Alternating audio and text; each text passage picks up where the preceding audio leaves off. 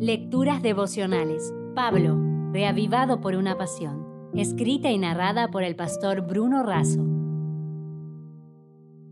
Hoy es 14 de marzo.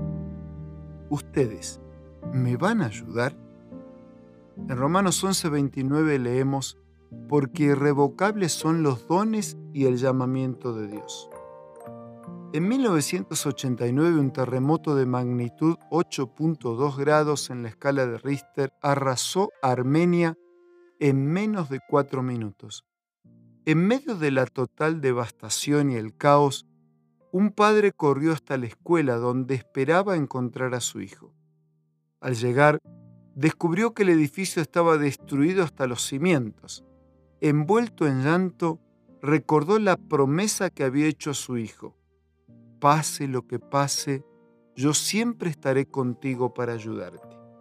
Y fue allí, justo en la ubicación del aula de su hijo, donde inició su obra de rescate. Otros padres, madres, bomberos, policías, todos con buenas intenciones, querían disuadirlo. Es demasiado tarde, ya no vale la pena ningún esfuerzo. Pero él clamaba, ¿van a ayudarme? Y seguía excavando piedra tras piedra, escombro tras escombro. Sus fuerzas decaían y las manos le sangraban.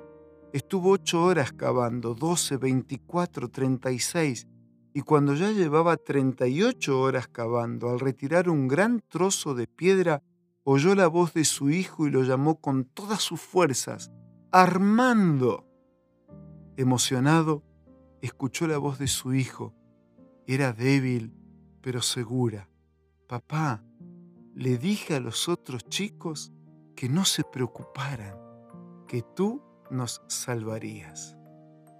Tú me prometiste que pasara lo que pasara, siempre estarías conmigo. Aquí estamos, 14 de los 33 alumnos.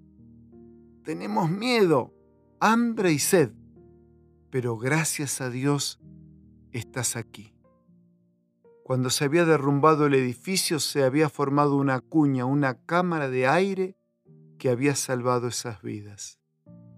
¿Cuántos yacen bajo los escombros de pecado, ya casi sin oxígeno, sin ninguna posibilidad de salir por sus propios medios? ¿Cuántos necesitados de un equipo de rescate que actúen con urgencia, perseverancia y sacrificio? Somos la única oportunidad de muchos nuestro Padre, con corazón sangrante, clama y nos dice, ustedes, ¿me van a ayudar?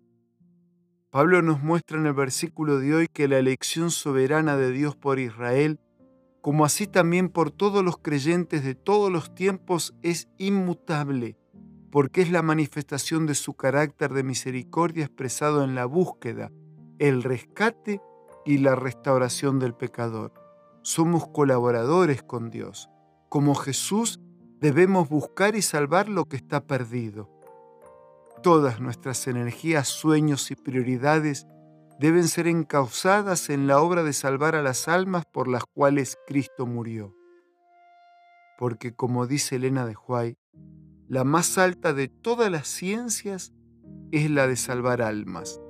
La mayor obra a la cual pueden aspirar los seres humanos es la de convertir en santos a los pecadores. Que nuestra respuesta sea tan irrevocable como su amor. Si desea obtener más materiales como este, ingrese a editorialaces.com.